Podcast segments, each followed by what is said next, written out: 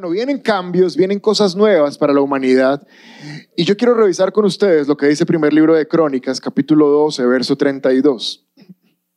En Crónicas nos va a hablar de una de las doce tribus de Israel. Esta tribu se llama la tribu de Isaacar y dice que en la tribu de Isaacar, o sea, son los descendientes de un hombre llamado Isaacar, habían 200 jefes junto con sus parientes y se caracterizaban porque todos estos hombres entendían las señales de los tiempos y sabían cuál era el mejor camino para Israel. Varias cosas quiero resaltar de esto. Lo primero, ¿qué tribu era? La tribu de Isaacar. ¿Cuántas, doces era, ¿Cuántas tribus eran en total? Doce, ya les dije. Hice ahí spoiler. Y lo raro es que de las doce, solamente una conocía los tiempos. Lo obvio, lo que uno esperaría es que las doce conocieran los tiempos. Pero lo curioso es que solo una conocía los tiempos. Y si uno mira el 100%, si las 12 tribus son el 100%, la tribu de sacar solamente serían el 8%. Quiere decir que el 8% del pueblo de Dios de la época, solo el 8% sabía los tiempos que estaban viviendo y lo que tenían que hacer. Ahora, esto no ha cambiado mucho en los tiempos modernos. Somos muchos creyentes, somos millones de cristianos en el mundo, qué bendición, gloria a Dios, pero no todo el mundo sabe los tiempos que estamos viviendo. Y no todo el mundo sabe cómo debemos vivir en estos tiempos. Y esto es muy peligroso. Lo segundo importante que yo veo aquí es que dice que los de la tribu de Isaacar, los jefes y sus parientes conocían los tiempos. Lo cual quiere decir, lo cual me muestra que este estudio que vamos a hacer de la economía, de finanzas, de cómo manejar lo que tenemos en este tiempo, nos va a beneficiar a nosotros, pero también a nuestras familias a nuestros parientes. Esto no es solo para que tú estés bien, sino para que tus parientes, tus amigos, tus vecinos, tus compañeros, otra gente se beneficie de lo que vas a recibir en este estudio. Y lo último que quiero ver es que aquí dice que estos hombres entendían las señales de los tiempos y sabían cuál era el mejor camino. Solo esa frase me muestra que hay una separación de creyentes, que no todos los creyentes son iguales y encontré que al menos hay cuatro grupos de creyentes. Di conmigo cuatro grupos. Lucas capítulo 12, versículo 54, ahora me encuentro a Jesús y Jesús se dirige a la multitud y les dice, ¿quién está a punto de hablar? ¿A quién le va a hablar? ¿Quién está a punto de hablar? ¿A quién les va a hablar? ¿Quién está a punto de hablar? ¿A quién va a hablar? Listo, pilas porque nosotros hoy somos la multitud. Jesús se dirige a la multitud y les dice, cuando ustedes ven que se forman nubes en el occidente, dicen, viene la lluvia. Y tienen razón. Cuando sopla el viento del sur, dicen, hoy hará mucho calor. Y así sucede. Verso 56, necios, di conmigo, necios, saben interpretar las señales del clima en la tierra y en el cielo, pero no saben interpretar los tiempos presentes. Cuatro tipos de creyentes me muestra la palabra que hay. El primero es un creyente muy básico, a los cuales Jesús está dirigiendo en este momento y les está diciendo, este tipo de creyentes lo máximo que entienden es que cuando está oscuro el día va a llover. O sea, esa es toda la sabiduría que tienen. Uy, está como oscuro, ¿trajo sombrilla? No. Ah. O, o, está haciendo mucho sol, se aplicó bloqueador. Ese es todo el conocimiento que tienen. Nivel de creyente muy básico. ¿Y cómo llama Jesús a ese tipo de creyentes? Necios, porque no se supone que un cristiano lo único que sepa es que va a llover. Se supone que si conocemos la palabra de Dios, si somos hijos de Dios, es porque tenemos un conocimiento adicional al que todo el mundo tiene. Por eso no nos podemos quedar en el nivel de tipo creyente básico. Hay un segundo tipo de creyentes que es el nivel intermedio. Este nivel intermedio más o menos entiende que estamos en los últimos tiempos. ¿Cuántos saben que estamos en los últimos tiempos? Eso, más o menos entienden, pero cuando les dicen, ¿en serio estamos en los últimos tiempos? ¿Por qué? ¿Desde cuándo? ¿Dónde mira uno eso? ¿Qué te hace pensar? Y uno, no, pues porque en la iglesia dicen, básicamente el pastor dice, y yo le creo, porque él es un buen hombre pero no tienen la capacidad de explicar, de exponer, de defender, de profundizar, de desmenuzar, porque decimos que estamos en los últimos tiempos. Entonces medio lo entienden, pero ahí van, es un nivel como intermedio. Hay un nivel avanzado que son aquellos que no solo saben que estamos en los últimos tiempos, sino que conocen las señales de los últimos tiempos.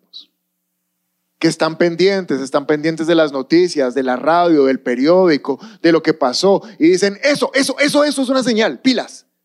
Esa es una señal de que Jesús viene. Hay señales en la política, hay señales en la economía, hay señales en la salud, hay señales en la comunidad que quiere ser incluida, hay señales, en todo lado hay señales. Y uno las puede ver y decir, esta señal me recuerda que Jesús viene. Ese es un nivel de creyentes de tipo qué? Avanzado, conocen las señales.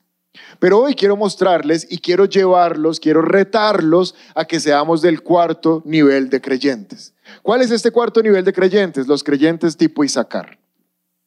Miren que los creyentes de la tribu de Isaacar, puedes ponerlo ahí, primer libro de Crónicas, dice, todos estos hombres, número uno, entendían las señales de los tiempos. No solo entendían los tiempos, sino las señales de los tiempos. Y después dice, y sabían cuál era el mejor camino para Israel. Entonces no se trata solo de saber, ay, esa es una señal, ay, esa es otra señal, sino de saber qué hacer con las señales. Las señales están siendo entregadas para que nosotros hagamos algo con las señales. Si no hacemos algo con las señales, las señales no sirven para nada. Esta semana estábamos de aniversario con mi esposa, 10 años. Y nos fuimos a, a mochilear, algunos vieron por Instagram, porque, ay, que compartan. Entonces, primera vez que compartí todo lo que hice por Instagram, no lo vuelvo a hacer, fue la última vez. Listo. Pero estuvo chévere, sí. Ah, bueno, ya. Sí, fue bonito. Bueno, íbamos por carretera, nos fuimos en moto, primer viaje, más de mil kilómetros en moto los dos. Y en la carretera uno ve cantidad de gente torpe. Haciendo unas cosas que uno dice, pero señor, y después de analizar muchas horas del viaje, por qué pasaba esto, me di cuenta que la mayoría de las imprudencias son porque la gente no conoce las señales. No entiende las señales. Hay personas que ven el letrerito ese amarillo con las, con las curvas así. ¡Ay, una lombricita tan linda! ¡Ay, cómo decoraron esta carretera hermosa! No, hombre, eso no es una lombricita, eso significa que la cosa se va a poner horrible que se ponga pilas, que revise frenos, que miren qué marcha lleva su vehículo, o sea, que esté atento. Si una señal está puesta enfrente y la persona no sabe qué significa, puede cometer un error y accidentarse. ¿Estamos de acuerdo? ¿Sí o no? Si hay señales puestas por Dios para saber que hay, que viene Jesús y que hay cosas para hacer, y simplemente decimos, hay otro virus, Ay, que el, que, el mono. Ay, otra guerra. Ay, otra pandemia. Ay, más inflación. Y no hacemos nada, pues realmente no nos está sirviendo de nada que Dios nos dé las señales. Las señales están ahí para ser creyentes tipo y sacar y apenas veamos las señales, hagamos algo con las señales. ¿Me están entendiendo? ¿Sí o no? Y, y mírame un segundo, iglesia. Quiero que te despiertes. Dile a tu vecino, despiértate, que esto que van a decir es importante. Eso, despiértate tú que duermes y te alumbrará Cristo. Hay señales que nos dicen, mírame, que económicamente tenemos cosas por hacer, porque se viene una crisis económica adelante. Y Dios nos está dando esas señales para que nosotros hagamos algo. Por eso vamos a empezar a estudiar qué dice la palabra al respecto. Mateo capítulo 24, verso 6, Jesús les dice, ustedes tendrán noticias. Me gusta esta versión porque habla de noticias y esa es la manera como nos enteramos de lo que está pasando en el mundo. Ustedes tendrán noticias de que hay guerras aquí y hay guerras allá, pero no se asusten, pues así tiene que ocurrir. Sin embargo, aún no será el fin, porque una nación peleará contra otra y un país hará guerra contra otro y habrán hambres, terremotos en muchos lugares. Jesús nos dijo que antes de su regreso se aumentarían las guerras y los rumores de guerra. ¿Qué, es un rumor? Una amenaza, una fricción, una tensión entre países o entre comunidades. Pregunta, ¿se han aumentado las guerras este año? Sí, estamos en guerra. Estamos viviendo una guerra que no es en nuestro país, pero afecta a nuestro país. Una guerra que el que la planeó y el que la incendió pensó que iba a durar semanas y lleva meses y no se ha acabado y no se va a acabar. Pero resulta que no es la única guerra. Si tú miras noticias esta semana, hubo un chispazo de guerra en Taiwán. Está a punto de encenderse una guerra muy importante entre China y Taiwán, donde su papá de Taiwán tendrá que entrar a defender lo que se llama Estados Unidos. ¿Por qué? Porque él fue el que la incendió. Ahora uno dice, pero Taiwán, ¿dónde queda Taiwán? Es lejos. ¿Nosotros qué? Pues Taiwán es el sitio número uno en el mundo donde se producen microprocesadores para absolutamente todo lo que existe. Esto necesita un microprocesador, en cambio esto también, esa cámara también, todos los celulares que ustedes tienen también, algunos de los vehículos que están afuera también, otros no tienen microprocesador, gracias a Dios. Claro, hace 40 años no había microprocesadores, pero si van a comprar carro, compren un carrito que no necesite microprocesadores. Porque donde entre Taiwán en guerra, se va a acabar eso. Entonces sí nos va a terminar afectando, ¿me están comprendiendo? Ahora, esta semana también se agudizó el conflicto palestino-israelí y en Israel otra vez están dándose con todo. ¿Qué es lo que pasa con las guerras? No es que se maten, no es que haya violencia. Todas las guerras, si tú miras el versículo 7, dice, habrá guerra un país contra otro y después de la guerra habrá hambres. Toda guerra trae hambre. Las guerras traen hambre, es número uno, porque quitan presupuesto de la economía, de la comida, para comprar aviones, tanques, balas, misiles, la guerra trae hambre porque se destruyen sitios fértiles donde se cultivaba. La guerra trae hambre porque se desplazan las personas y tienen que irse a otro país. Si tú revisas por la guerra de Ucrania, este año se completó la cifra de eh, desplazamientos de personas en toda la historia de la humanidad. Nunca había habido tantos desplazados. Llegamos a 100 millones de personas desplazadas por causa de la guerra. Cuando llega un desplazado a una ciudad, tiene que compartir comida con la gente que vivía en esa ciudad. ¿Estamos de acuerdo?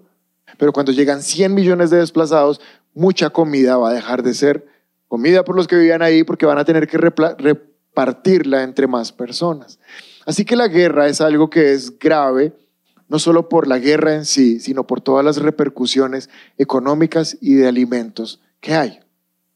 Pero Jesús dijo que cuando viéramos que las guerras empezaban, Él estaba pronto a venir, pero número dos, que teníamos que hacer algo porque iba a venir hambre. ¿Estamos de acuerdo? ¿Estás entendiendo? Ahora, si ves el versículo donde Jesús dice eso, el verso 6 dice, Mateo 24, 6, ustedes tendrán noticias de guerras aquí y allá, pero no se asusten. Este pedazo se lo dedico a algunos de ustedes que están como... Así que dile a alguien cerca, no te asustes. Esto no está para asustarse, esto está para prepararse. Dios no quiere que te asustes, Dios quiere que te prepares.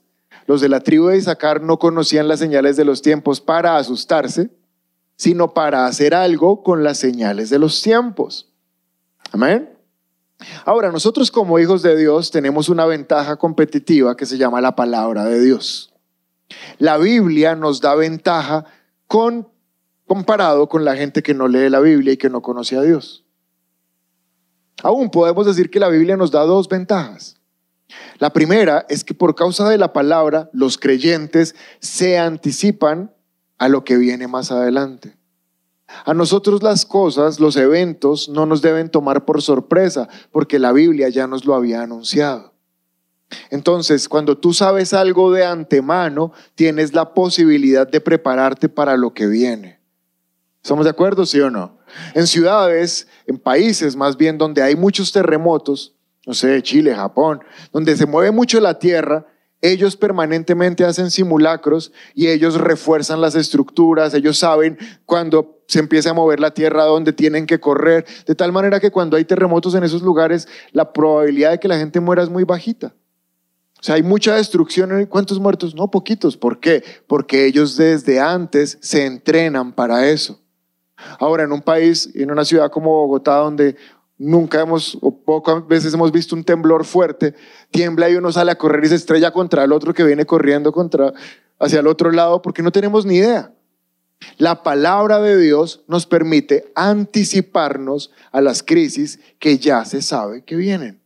Amén.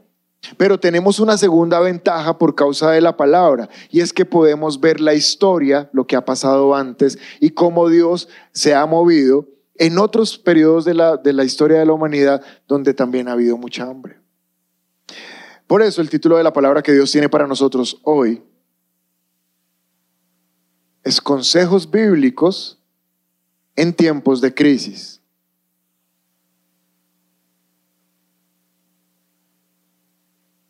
No podemos evitar que la crisis venga, pero podemos prepararnos para cuando la crisis llegue. Y vamos a leer Génesis capítulo 12. En Génesis capítulo 12 es la primera vez que aparece en la historia conocida de la humanidad un hambre que azota la tierra. Y le toca a uno de los amigos de Dios que se llama Abraham, en ese momento Abraham, que después su nombre cambia a Abraham. En aquel tiempo, versículo 10, un hambre terrible, ¿cómo era el hambre? Terrible, azotó la tierra de Canaán y obligó a Abraham a descender a Egipto, donde vivió como extranjero.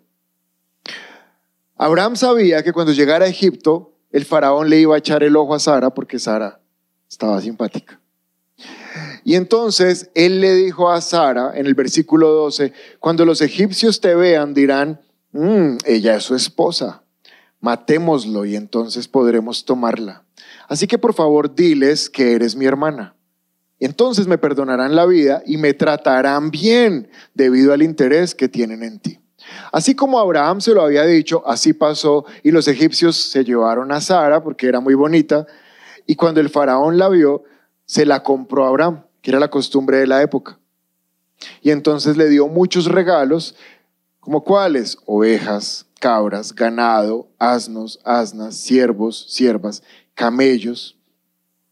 Pero cuando Dios vio que el faraón estaba a punto de echarle mano a Sara, envió plagas terribles sobre el faraón y sobre todos los de su casa, debido a Sarai, la esposa de Abraham. Así que el faraón mandó llamar a Abraham y lo reprendió severamente. ¿Qué me has hecho? preguntó. ¿Por qué me dijiste que era, por qué no me dijiste que era tu esposa? Y el faraón ordenó a algunos de sus hombres que los escoltaran y expulsó a Abraham de su territorio junto con su esposa y todas sus pertenencias. Ahora, estamos estudiando la primera historia de hambre en la tierra y vamos a ver que hay cosas positivas y, y cosas negativas para aprender. Y primero quiero mostrarles las negativas. Abraham tiene mucho miedo del faraón. Tiene miedo, de hecho, él le dice a la esposa, diles que eres mi hermana para que no me maten, porque le tiene miedo al faraón. Pero a Abraham se le había olvidado lo que Dios le había dicho antes en Génesis 12.3. Miren lo que Dios le había dicho a Abraham, bendeciré a quienes te bendigan y maldeciré a quienes te traten con desprecio. Todas las familias de la tierra serán bendecidas por medio de ti. Aquí hay dos promesas de Dios a Abraham. La primera es de protección, la segunda es de descendencia. Todas las familias serán bendecidas a causa de ti. Esta promesa es una promesa mesiánica. Dios le está diciendo a Abraham, a causa tuyo llegará un hombre a la historia que se llama Jesús. Eres el antecesor de Jesús. Cuando tú miras los evangelios y dice genealogía de Jesús, el primer hombre en la genealogía de Jesús es Abraham. Lo que le está diciendo Dios a Abraham es, a través tuyo va a venir el Salvador de la tierra que va a bendecir a todas las naciones de la tierra. ¿Es claro? Y por causa de Cristo, ¿cuántos creen en Cristo? Tú y yo somos descendencia directa de Abraham. Espiritualmente somos hijos de Abraham y tenemos el derecho legal de reclamar la misma bendición de Abraham porque somos sus hijos. Y podemos decirle a Dios, Señor, así como bendijiste a Abraham, me puedes bendecir a mí porque soy su hijo. Y tú dijiste en tu palabra que ibas a bendecir a toda su descendencia. Pero cuando dice, será bendita, las naciones de la tierra o las familias de la tierra, es por causa de que Jesús venía por la línea de Abraham. ¿Estamos claros hasta ahí? ¿Estamos claros, sí o no? Pero también Dios le dice a Abraham, a los que te traten bien los voy a bendecir. Y a los que te traten mal les va a ir mal. Entonces aquí nace esa frase que conocemos muchos, que es, el que se mete contigo, se mete conmigo. Dios le dijo a Abraham, el que te toque a ti, me toca a mí. Pero cuando Abraham llega a Egipto, se le olvida que Dios le había dicho que él mismo lo iba a proteger. ¿Y qué trata de hacer Abraham? Protegerse a él mismo. ¿Cómo? Mintiendo. Así que yo veo que el primer error que cometió Abraham en este tiempo de escasez fue que se le olvidó las promesas que Dios le había dicho. Lo mismo que le pasó a la hermana de Lázaro. ¿Se acuerdan cuando se murió Lázaro y que Jesús le dijo, no te he dicho? ¿Se acuerdan que lo estudiamos hace 15 días? No te he dicho, puedes mirarme un segundo, cuando la crisis venga, no se te olvide que Dios ya te había anunciado que venía y que Él te había dicho que Él te iba a bendecir. Dios ya te dijo que te iba a bendecir. No te lo va a decir cuando la crisis empiece, te lo está diciendo desde antes. Yo te voy a bendecir. Amén. Pero hay otra cosa fea que yo veo en Abraham. Y es que Abraham se le olvidó la otra cosa que Dios le había dicho en Génesis 12.3. En Génesis 12.3 Dios le dijo a Abraham, haré de ti una gran nación, te bendeciré y te haré famoso y serás una bendición para otros. Haré de ti una gran nación y te bendeciré. Abraham estaba seguro que Dios lo iba a bendecir, pero lo que no sabía Abraham es si dentro de esa bendición estaba la comida.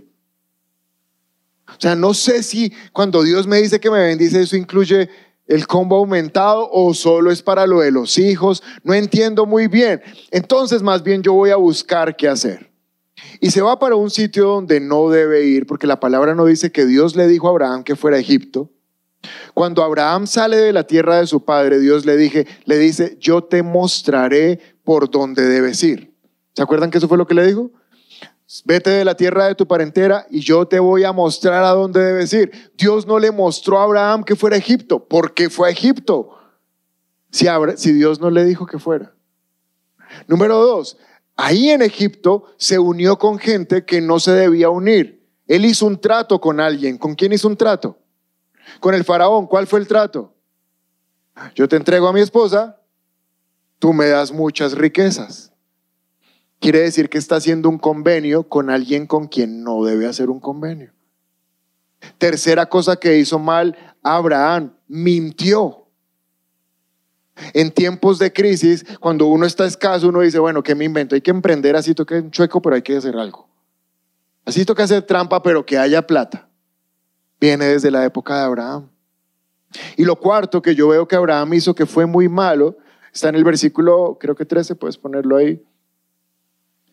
13, cuando dice, le dice a Sarai, diles que eres mi hermana, entonces me perdonarán la vida y me tratarán bien. ¿Por quién estaba preocupado Abraham? Por él. ¿Y Sara? Bueno, si a ti no te perdonan la vida, eso ya es cosa tuya. Si a ti no te tratan bien, ese es problema tuyo. Lo importante es que me perdonen la vida y me traten bien a mí. ¿Sabes que el cuarto error de Abraham fue que él no consideró las consecuencias de lo que estaba haciendo? Y mientras predicaba en la reunión anterior me di cuenta que los hombres sin hambre pensamos poquito, pero con hambre pensamos más poquito a veces. Sí, a veces uno es como, no, vamos a entrarle, no, pero no, es que yo lo quiero hacer. Y la esposa de uno, no me vendas, no me vendas. No. Sarai, ya, ya lo decidí, yo lo voy a hacer. Y a veces uno no considera las consecuencias de lo que está haciendo. ¿Sabes que Dios le dijo a Abraham una promesa que a partir de él, ¿quién llegaría a la tierra? Jesús, pero era a partir de él y de Sara también. Y entonces yo creo que por eso cuando Dios ve que el faraón dice, alísteme a Sara que voy para allá voy a tener intimidad con Sara, voy a hacer la mía, es ahí cuando se enciende el fuego de Dios y lo maldice. Porque nadie podía tocar a Sara porque Sara era la madre de Jesús. ¿Están entendiendo? Eso no podía ser. Pero a veces cuando uno está en época de crisis no considera las consecuencias de lo que está haciendo. Quiero decirte cuatro cosas que pasaron a partir de la vida de Abraham que, no, Abraham que no puedes hacer. Uno, en tiempo de crisis, no te metas donde Dios no te ha dicho que te metas. Y métete donde Dios te dice que te metas. No es que yo ya decidí, es que me voy. ¿Dios te dijo que te fueras? No, pero yo me voy. No te metas donde Dios no te ha dicho que te metas. Segundo consejo a partir de esto, no te unas con gente que Dios no te ha dicho que te unas. Uy, pero es que tiene plata, es que vea ese negocio. ¿Te mandó Dios a ser socio de él? Porque sabes algo, escúchame iglesia, el único socio que necesitas para ser bendecido es a Dios. Él es el socio que tú necesitas. Y si el socio con el que te quieres unir para salir de la crisis no cree en Dios, pues tienes que tener una palabra muy certera de que eso es lo que tienes que hacer, porque la palabra dice exactamente al revés. No te unas en yugo desigual con los incrédulos. Pero es que hay hambre, no te unas en yugo desigual con los incrédulos. Reta a Dios, dile, no me voy a unir con ese, me voy a unir contigo y tú vas a ser mi socio. Y Dios va a honrar tu fe. Número tres, por causa de las crisis, no mientas. No hagas trampa. No quieras tener ganancias que son incorrectas. Los atajos no llegas más rápido. A los atajos siempre llegas perdido. Se dice, ay, hagamos esto es más rápido. No, el atajo a veces te saca del camino que te iba a llevar. ¿Están siguiendo, sí o no? Porque en la crisis uno como que se llena de razones, pero es que si es un poquitito. Pero es que si yo cuadro mi declaración para no pagar tanto, sabes, tú no tienes que cuadrar ninguna declaración. El mismo que te dio la plata para que vivas te va a dar la plata para el impuesto. Tú no tienes que hacer nada. Pero a veces en las crisis como que uno dice, yo sí soy más inteligente que Dios. es que le salía adelante a Dios. Dios no había visto esta y yo sí. Sí, mucho pilo. Y la cuarta es pilas con las consecuencias de lo que estás haciendo. No se te olvide que toda acción tiene una reacción a corto, mediano y largo plazo. Escúchame, si Dios te dijo que no hicieras algo y lo haces, Él te va a ayudar, pero las consecuencias las vives tú. ¿Por qué? Porque Él te había dicho. Él te había dicho que no lo hicieras. ¿Estamos aprendiendo algo, sí o no?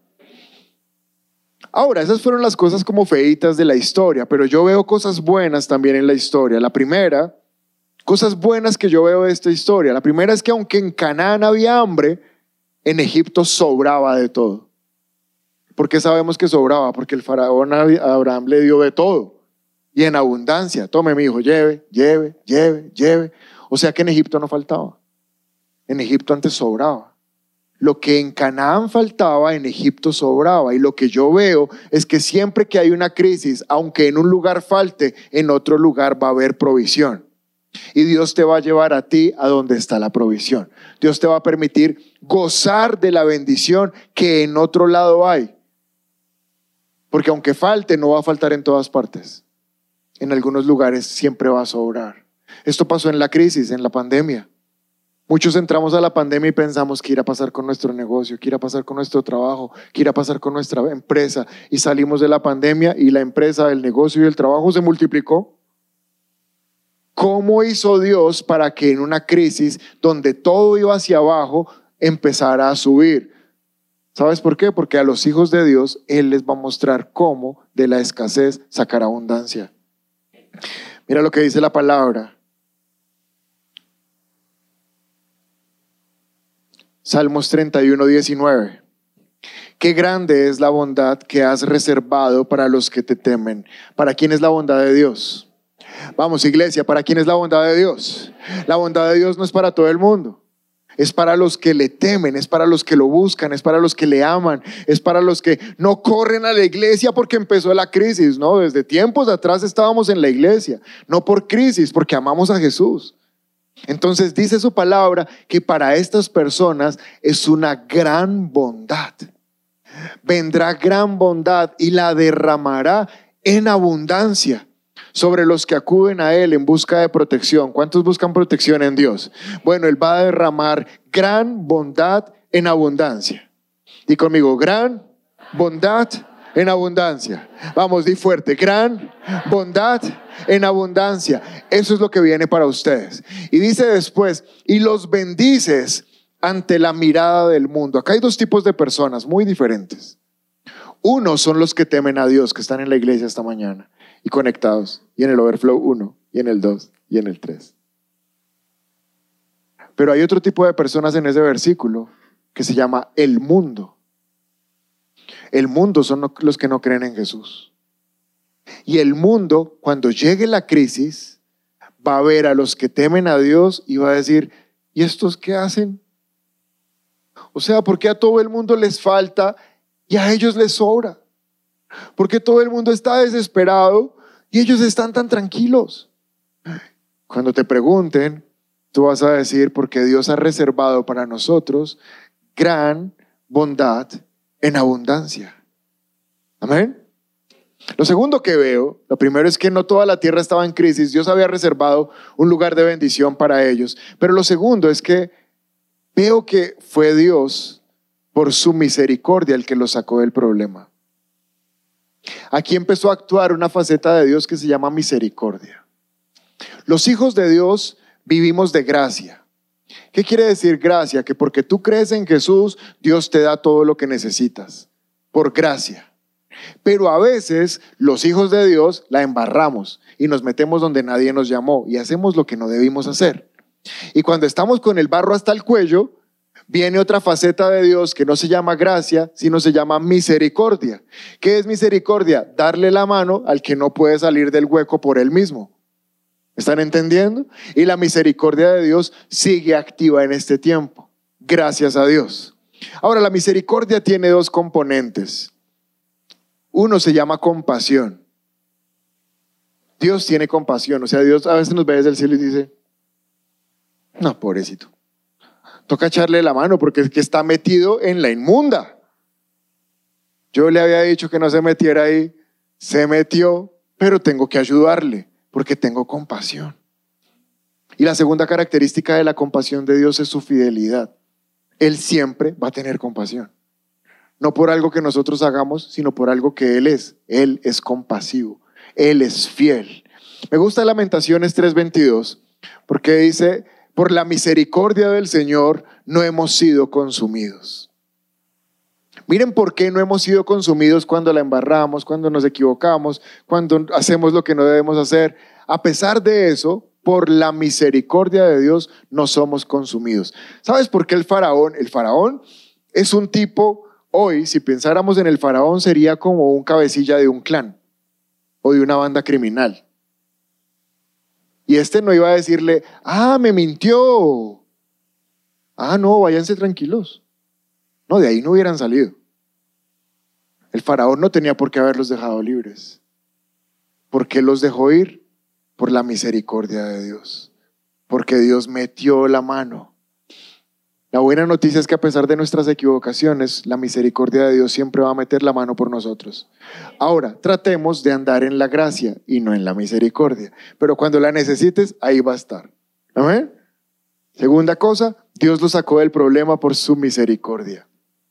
La tercera me gusta mucho. Estoy viendo las cosas buenas de la historia. Y la tercera es, si estás tomando nota, mi torpeza no elimina el poder de Dios.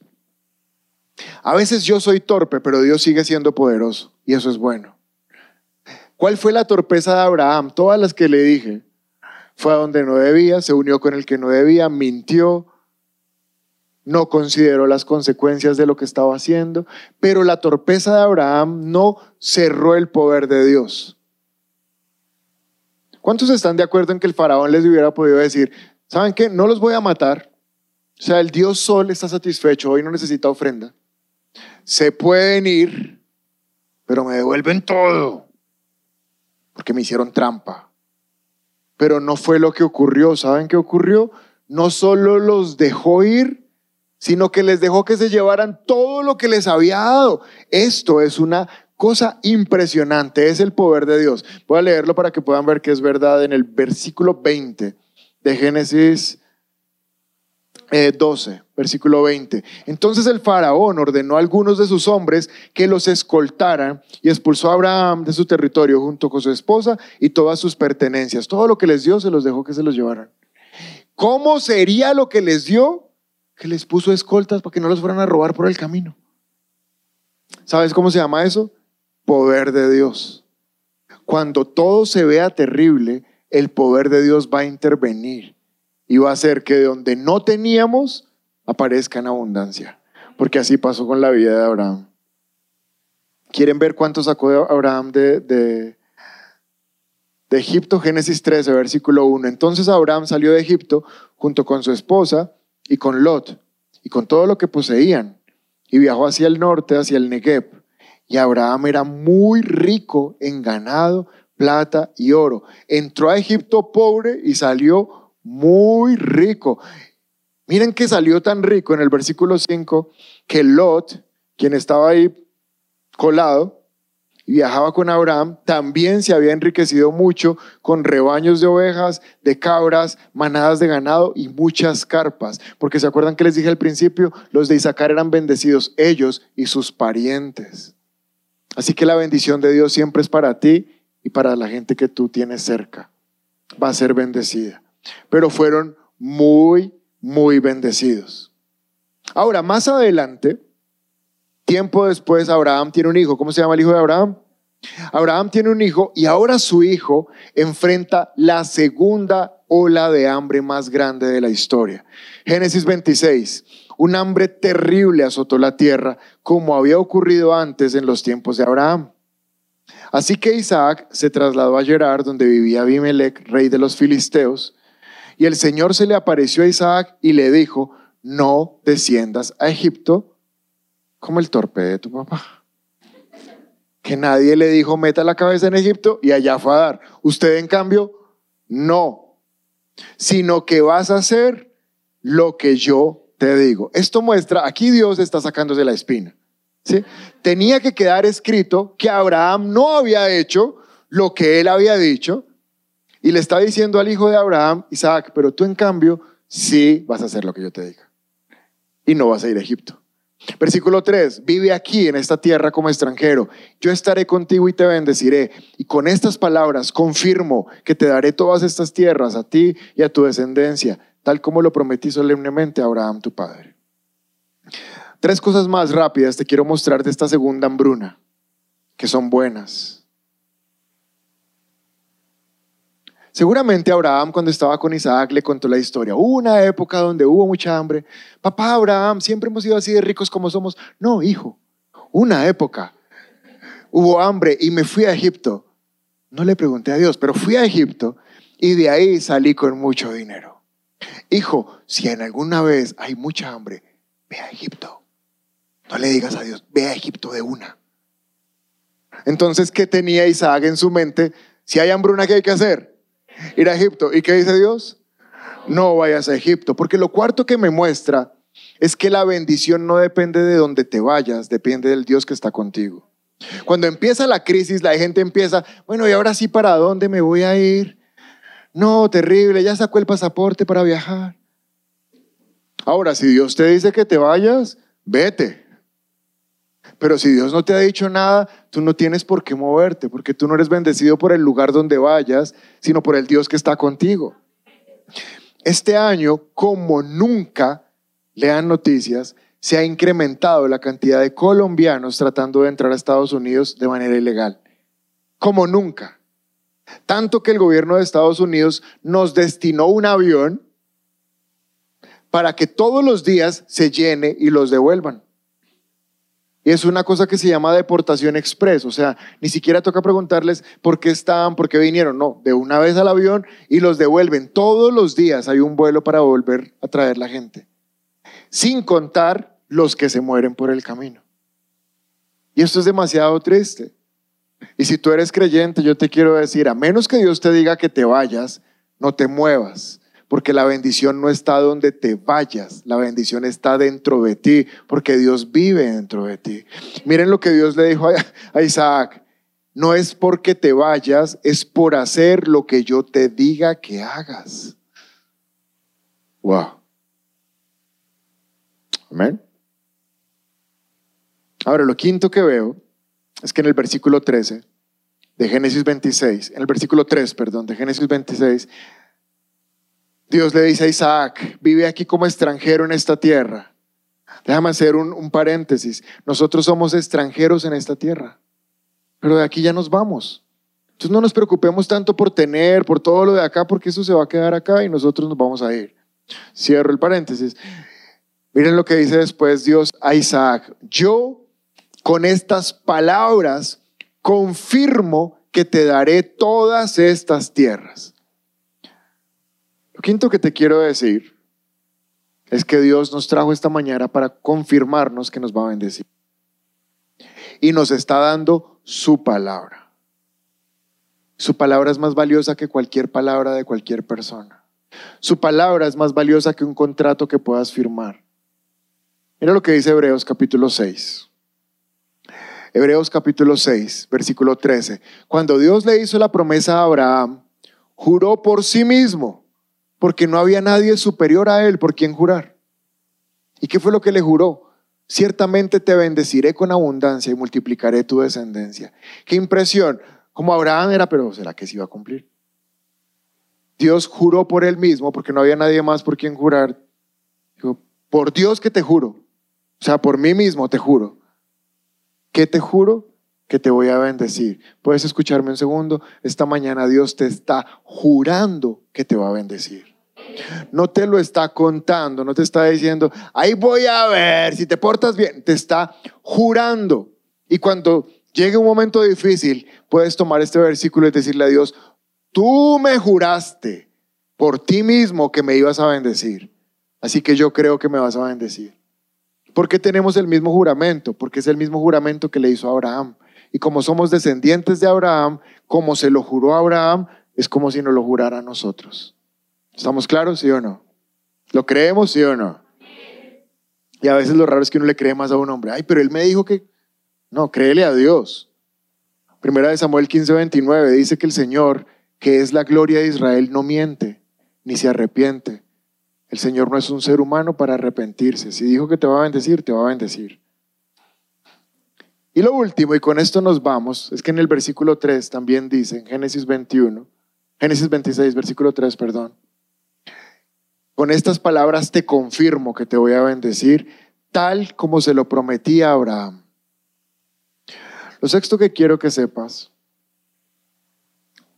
es que si Dios bendijo gente, gente antes, cuando había momentos de crisis, también nos va a bendecir a nosotros. De la misma manera como los bendijo a ellos, nos bendecirá a nosotros, porque somos los descendientes. Y quiero enseñarte la última cosa y nos vamos.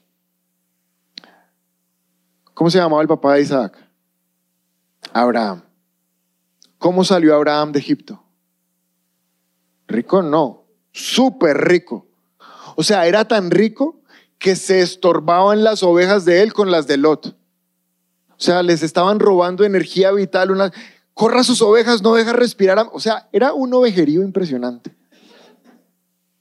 Pero ahora, en el tiempo de Isaac, que es hijo de Abraham, vuelve a haber escasez.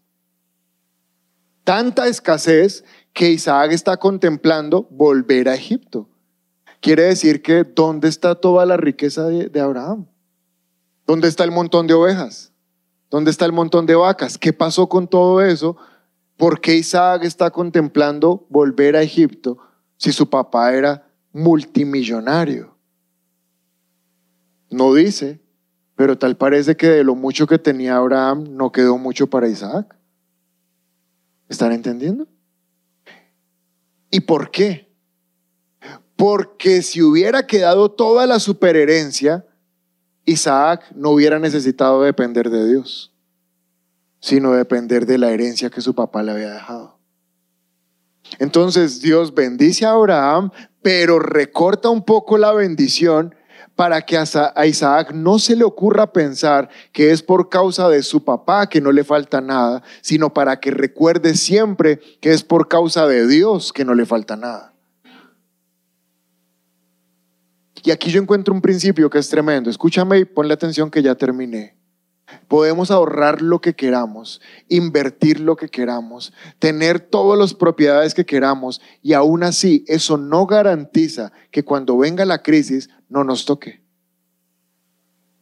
Lo único que nos garantiza que la crisis no nos toque es el Dios que está con nosotros. Amén. Ahora, Ahorra todo lo que puedas, invierte todo lo que puedas, guarda todo lo que puedas, pero no dependas de eso para tu tranquilidad. Porque lo único que nos da tranquilidad es que Dios está con nosotros. Y así como bendijo a Isaac, a pesar de que no quedaba mucha herencia, probablemente de lo que Abraham le había dejado, no dice que Isaac se murió de hambre. ¿Sabes por qué? Porque por la misma línea de Isaac tenía que nacer el Mesías. Así que yo veo que cuando Dios tiene un plan con nosotros, Él siempre sigue proveyendo, porque el plan se tiene que cumplir hasta el final. Porque hay gente que se desespera y porque hay gente que no tiene fe para creer. Porque como no entienden que Dios tiene un plan con ellos, no, no creen que Dios va a proveer hasta que el plan se termine de cumplir. Cuando tú encuentres el propósito que Dios tiene con tu vida y empieces a caminar en ese propósito, tú nunca tendrás miedo, porque el propósito que Dios empezó lo va a terminar. Y Él va a patrocinar ese propósito hasta que se cumpla. Amén. Bueno, aprendimos algo esta mañana, ¿sí o no? Ah, bueno, déjenme terminar con un versículo que nos puede servir para, para orar, que está en Isaías 41, verso 17. Dice, cuando los pobres y los necesitados busquen agua, cuando se acabe el agua, la provisión, y no la encuentren, y tengan la lengua reseca por la sed, yo el Señor les responderé. Yo, el Dios de Israel, nunca los abandonaré. Abriré ríos para ellos en los altiplanos. Les daré fuentes de aguas en los valles. Llenaré el desierto con lagunas de agua. Por tierra reseca correrán ríos alimentados por manantiales. Plantaré árboles en el desierto árido, cedros, acacias, mirtos, olivos, cipreses, abetos y pinos. Lo hago para que todos, para que todos los que vean este milagro comprendan lo que significa, que el Señor es quien lo ha hecho, el Santo de Israel lo ha creado. Cuando venga el momento de escasez, Dios se va a mover.